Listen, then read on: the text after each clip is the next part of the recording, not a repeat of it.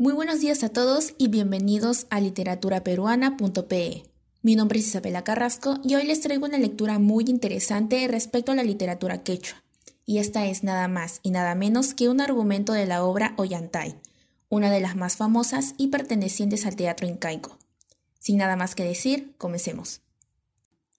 El general de los ejércitos incas, Ollantay, se ha enamorado de Cusicuyur, lucero alegre o estrella, hija del Inca Pachacútec, el restaurador del mundo.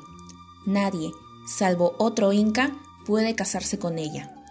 Pero el general se expone y, pese a los augurios en contra, decide pedir la mano de Estrella. La madre de la princesa oculta sus amores escondidas, su boda secreta. El sumo sacerdote, Wilcauma, descubre a Ollanta los peligros de la ira del Inca.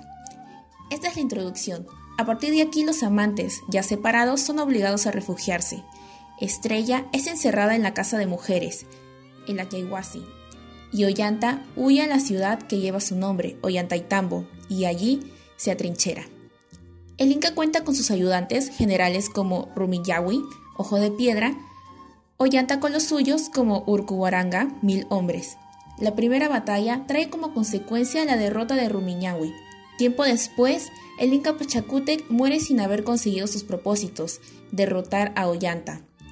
Le sucede Tupac Yupanqui, el estimado por la realeza, el cual, mediante una trampa, consigue apresar a Ollanta. También la princesa tiene a su favor a una de las vírgenes del sol, la cortesana de la Yaiwasi, Pitusaya, pero como fiera oponente a la dura Caga, Madre Roca, eso hace posible que, tras 10 años de férrea prisión, aún conserve alguna esperanza de salir de ella. El desenlace llega cuando Imazumac, bella niña de 10 años, conoce a su madre, y desde su niñez valiente, osa caer de hinojos ante la presencia del nuevo Inca, que tiene preso a Yanta y a sus generales.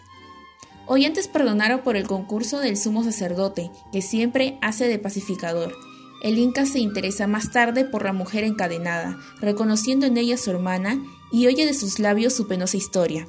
Entonces, el Inca perdona a todos, reconcilia ante los ojos del espectador a los esposos y les decía larga vida juntos.